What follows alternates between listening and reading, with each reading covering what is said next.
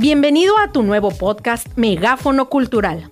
Yo soy tu amiga Elisa Arciniega y estaremos conversando acerca de actividades culturales locales como festivales, producciones teatrales y exposiciones más relevantes de la actualidad. Las y los invitamos a escuchar Megáfono Cultural. Comenzamos.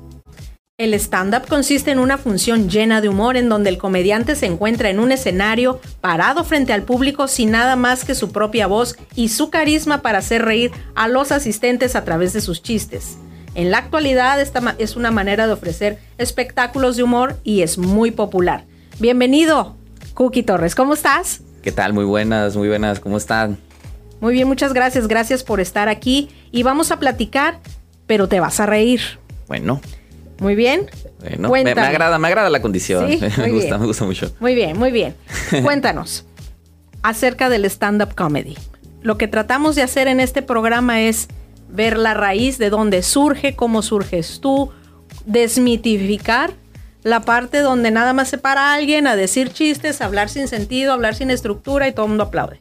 Cuéntame pues lleva, lleva muchísimo trabajo detrás, no solamente el, decir las cosas y que suenen graciosas. Hay un porqué las cosas son graciosas. Existen las herramientas cómicas que precisamente sirven para ponerlas en donde uno decide dónde se va a reír la, gente, las personas. Y básicamente, pues el estando pues, es, es de pie, comedia de autor. La idea es que el comediante, todo lo que dice, él lo escribió. O sea, él dirige, él actúa, él produce todo lo que se está haciendo en el escenario, básicamente. Muy bien. Fíjate que hice una investigación muy extensa acerca del tema en Internet y como todos sabemos, todo lo que se publica en Internet es absolutamente 100% verídico. Es palabra. Aquí dice, la stand-up comedy es un género de narración oral escénica relativamente nuevo en el país. Hizo su aparición en el 2004 eh, en la presentación de La pelota de letras de Andrés López. aquí me, quedé en shock porque es un, es un género de narración oral escénica. O sea, que tiene una estructura, que hay una presentación de motivos que trae un nudo, un desenlace, un remate y dicen un doble remate. A ver, ahora ponme en español lo que acabo de decir. Básicamente, el chiste se construye de, de setup, de premisa y remate. Es lo que yo te voy a explicar. Y luego el, remate puede ser algo disruptivo, puede ser un, jalón de tapete, un giro de tuerca. Esa es básicamente la estructura del chiste. Ahora traspasarlo a un monólogo pues, se les conoce como storytelling. La persona está hablando sobre una experiencia en específico, pero en este caso ya tiene sus chistecitos y sus palabras, sus, chitochitos para hacer reír a las personas. A ver, yo tengo una duda. Se trata de un tema como de catarsis. Se trata de aterrizar las conversaciones difíciles a través del humor. Claro. Es más fácil. Prefiero atender las, problemáticas que tengo con comedia que con frustración y con estrés. Me hace más sencillo verle el lado gracioso de las cosas para pasarlo más ameno. De otro modo estaría sufriendo gacho, como cualquier otra persona. Para estos, bueno, todo aquí, todos nuestros radioescuchas saben pues la edad, ¿verdad? Un 50 años orgullosamente. ¿Y tú tienes? Yo tengo 27. 27 años. Bien pudiera ser hijo mío. Sí. Entonces, es posible que si me pongo a observar detenidamente la rutina de un, de, un estando pero, puedo identificar como padre algún tema que mi hijo, mi hija esté trabajando, que no me, no me lo diga, porque muchas veces los jóvenes se, se frenan que no me lo diga, pero tal vez hay un tema en común. Claro, porque atendemos los temas y los problemas del día al día y es de los más actuales. Yo no me voy a poner a hablar de qué pasó en los ochentas. En primera, no sé. Claro, no tengo esos permisos cómicos para hablar de lo que no sé, pero sé lo que estoy viviendo yo. Claro. Entonces voy a hablar de eso y hacer pues catarsis con este tema. Puede que sí se con los adolescentes básicamente sí, pues que no estamos tan viejos, pero ahora, ahora, ahora. para niños no, pues, cerro los viejos los cerros y todo ahí enverdece. Es somero, es somero. A ver, voy a voy a tocar un punto aquí. Este, vamos a hablar de lo más importante, que en esta ocasión no voy a hacer yo. Vamos a hablar de ti. Ok. Venga. ¿Qué es lo que hubieras eh, deseado haber sabido cuando comenzaste a hacer tu stand-up? Que hacer reír es más difícil que hacer llorar a la gente. Ay, qué poético.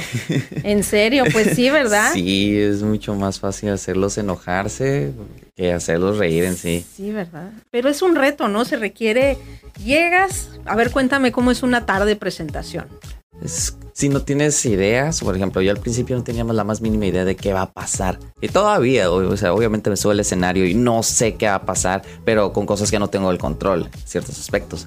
Pero con lo que sí puedo controlar, ya, ya sé que, que les tengo que caer bien. Si no les caigo bien, no me van a dar permiso de nada. Y obviamente hay que ser entretenido. Y para ser entretenido te tienes que olvidar que eres una persona. Bueno, en ese caso me pasa a mí. Me vuelvo como personaje. Ajá. Y, ya me doy permiso de ser algo que quizás no haría en la vida real. Pero en el escenario es. por ejemplo, por ejemplo. Abrirme de patas.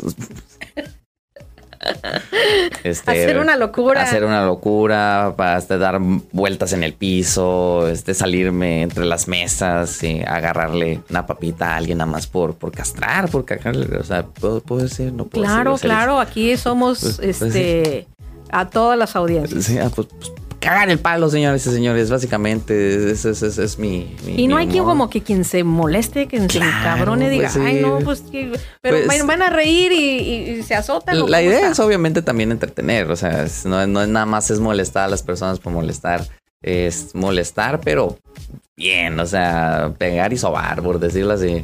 Mira, muy buena estrategia, ¿eh? En la vida, pegar y sobar. sí, sí, sí. Oye, y cuéntame, lo peor que te ha pasado en un escenario. Eh, me querían madrear por burlarme de la América. No, este, pues es que bien ganado. Dicen, dicen. Sí, no, yo también te dejaría de hablar. Ah, no, no pasa nada. Este es por, por el afán de hacer reír. Eso. ya, ya no me Oye, dicen que con, humor todo, ¿no? Sí. Con humor todo. Sí, claro. Ahí te va otra pregunta. ¿Qué consejo le darías a alguien que quiere seguir una carrera similar a la tuya? acaba una de verdad primero. no deja, no deja lana. Pues es que no es que no deje lana, lana sí deja. Lo que es este. Lo que a veces genera la ansiedad es que quieres el éxito ya, pero ni siquiera tienes 10 minutos efectivos. Y para 10 minutos efectivos, es decir, 5 minutos al, al, día a un open mic y esperar un montón de turnos porque no eres el único. Entonces, es mucha inversión de tiempo y si no hay prisa, eh, éntrale carnal. Y, o carnala o carnale.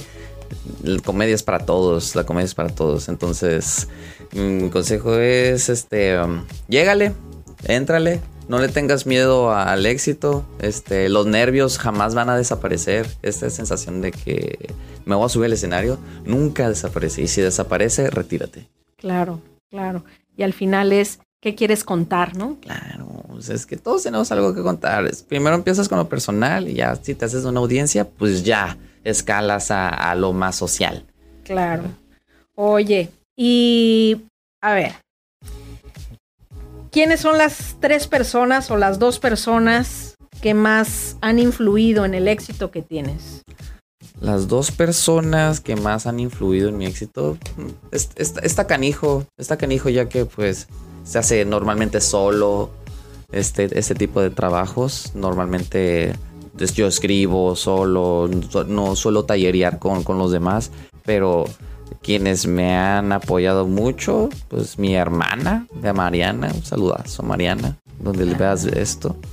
Y y Miguel Camacho, Daniel Leiva, son, son varios, son varios. Sí, pero hay así como el top de yo quiero ser como este vato. ¿Quién sería? Dentro de la comedia, este Alex Fernández. Alex Fernández es un tipazo, es muy creativo, no, no, no, su comedia no es tan transgresora ni, ni, ni radical, con inteligencia y quizás humor blanco. Te, ah, te entretiene bastante. Y eso es un reto. Cualquiera puede hablar de vulgaridades, pero ya hablar con, con temas tranquilitos y hacer reír con eso, sí es difícil. Sí, claro, ese es un tema importante, fíjate, porque muchas veces hay como esta idea de, de entre más majaderías, más Ujú. chistoso. Pues es, es, Es que es hay el veces calor, en que es sí. la onda, no, no, es el pero bar, digo, rayando esa en lo cura. vulgar, así como de. Ah, sí, sí, sí. No, o sea, una cosa es que eches mentadas a gusto, pero, Pero otra cosa es que vulgaricen Sí, claro. la, la- los cinco minutos que tienes de opción de presentación. Yo procuro, yo procuro alejarme de esa. Procuro alejarme de, de todos esos temas. O si caigo, no ser tan tan hacky, tan, tan, tan obvio, por decirlo en, en este caso. Oye, ¿y cómo fue tu primera vez? Tu primera vez que te paraste en un escenario, Pues niño. como toda primera vez, de la verga. Censurado, censurado. Pero ahí me vipean. me fue muy mal. Pero ¿cómo decidiste, ok, este día, esta mañana, bella mañana, de este Ah. bello mes, voy a decidir ser estando pero? consumiendo ese mismo contenido, me gustó. Yo soy muy fan de la comedia. Y si un día dije, ¿sabes qué? Hoy quiero hacer stand-up, quiero hacer esto. Ya me lo habían dicho varias veces, entre, eh, hazlo, hazlo. Y, en un momento me decidí. Busqué en Facebook alguna página y. Y le cayó un open mic. Ajá. Llegaste ese día, ese- en esa semana dijiste, voy, hoy voy a cambiar. Básicamente. Hoy voy a ir a hacer reír. Eso dije yo. ¿Y estabas atravesando como algún momento difícil? O sea, el tema de la comunicación con tus papás, Mm, no, este, pues como, no. como que algo querías decir, o nada más de No cura. puedo, no puedo tener problemas de comunicación con alguien que no estuvo, entonces sí está difícil eso. Hay una revelación aquí. Hay una revelación. Bueno, eso va a ser material para otro programa, ah, ¿verdad? sí, claro. Está bien. No, no pasa nada. Un saludazo, un saludazo. Sí los topo. Los- ¿Cómo no? Pero pues crecí con mis abuelos, entonces. Oh, más- ok. Sí, sí, sí. Está más curada eso. Y más brecha generacional, ¿verdad? Sí, Si no, de por sí hombre. hablar padres e hijos es un rollo, ahora hablar Soy nietos, muy, soy muy fan de Amanda Miguel. sí, ándale, ándale, del, esas del trío de influencias. Pancho, los Moonlight, los Cadillacs. Pero aquí para los, nuestro público que nos está escuchando en este momento, quiero decirles que, aunque tiene carita de niño, es, es como un adulto, un- tienes alma vieja, dicen. Me lo han dicho mucho. Alma vieja. Me prestaron una, agarré un alma ya usada, me. Está bien. Y te la apropiaste. Sí, claro. siempre me ha sido más fácil comunicarme con las personas mayores. Siempre, siempre, nunca he tenido problemas en llevarme bien con gente más grande que yo. Eso está bien curada. Mira, mira nomás. A ver, ahí te va, ahí te va una, este, ¿cómo dicen en béisbol? Una bola, Una bola curva. una curva. Esa curva. ¿Qué mito común sobre tu profesión te gustaría desmentir ahora y en este momento? Porque en este momento vas a cambiar la vida de alguien. En este momento alguien te va a escuchar y va a decir, hoy voy a hacer estando, pero hoy quiero hacer catarsis de mi situación, hoy eh, voy a hacer reír. ¿Qué vas a triunfar? Ojo, es un mito sobre tu profesión que quieras desmentir. Un mito de mi profesión que quiera desmentir. Mm, No ocupas la droga para hacer reír. No, no, no hay necesidad de drogarse, señores y señores. No.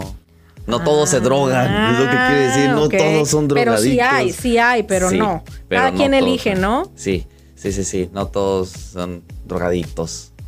Ujú. La mayoría. ay. Pero El la mayoría- 99.9%, señores, casi no. Aquí nuestro equipo de producción está diciendo que no. Más o menos dice que el 50%. 50 y 50. Pues qué Este- difícil es ponerse del 50 correcto, ¿no? ¿Ves? Cada quien. Cada quien hace su catarsis como mejor le parezca.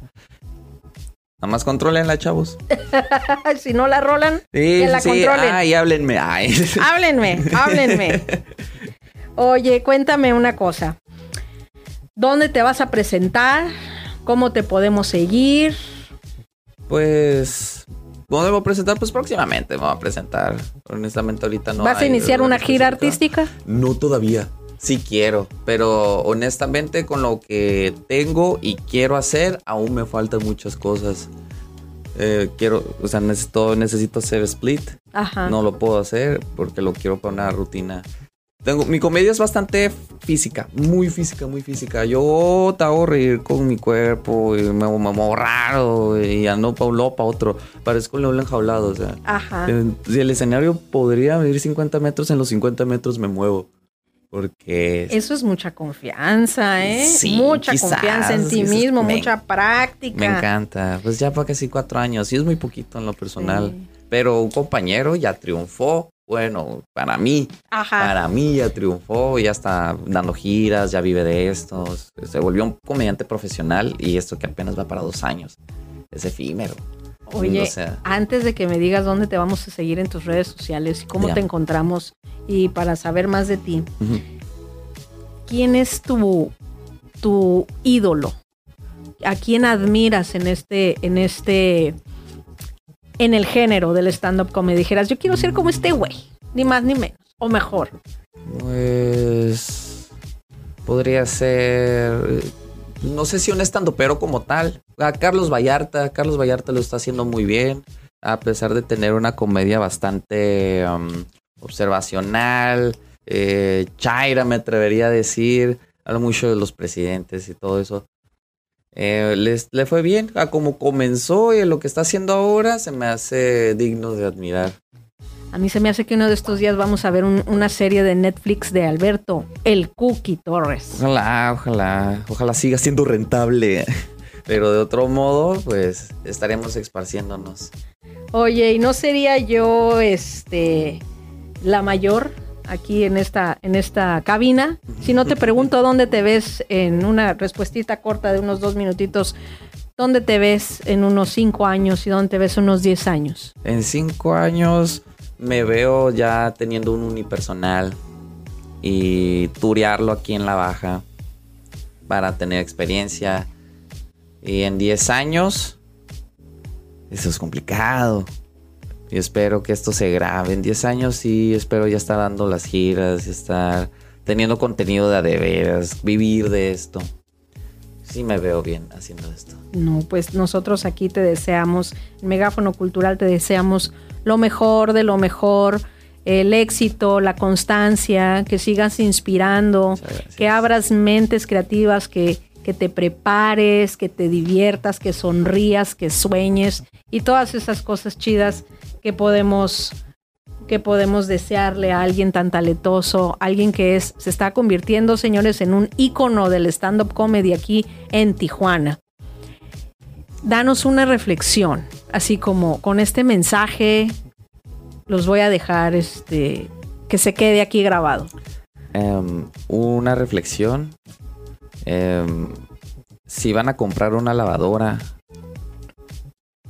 vayan con un sinaloense, porque ellos son expertos en línea blanca. Ay. Aquí los dejamos. Dime, Cookie. Ay, no me necesitaba yo reír. Necesitaba yo reír. Dinos cómo te encontramos, querido amigo. Mm, Me pueden encontrar en Instagram, en Twitter, en este, en TikTok, como ar- a- a- el Cookie Torres. El Cookie Torres es, es- es lo más fácil, más sencillo, está facilito. El Cookie Torres, C O O K I E para ahí a los algunos trabados. Me han, me han buscado con Q, la K y la I así. El Cookie, no, no, no. Cookie Torres, señores y señores. Se dice y se rumora que también el señor Cookie Torres es barista de día, estando, pero de noche. Sí, sí, sí, sí, sí. Actualmente soy jefe de barra, soy mixólogo y barista en, en un restaurante. Aquí en Tijuana. Sí, y aquí uno de los mejores, ¿eh? Para que sepan. Para que se topen. ah. Muchas gracias por habernos escuchado. Los espero en el próximo episodio de Megáfono Cultural. Yo soy Elisa Arciniega. Hasta la próxima. Esto fue Megáfono Cultural. Yo soy Elisa Arciniega y te espero en nuestro siguiente episodio.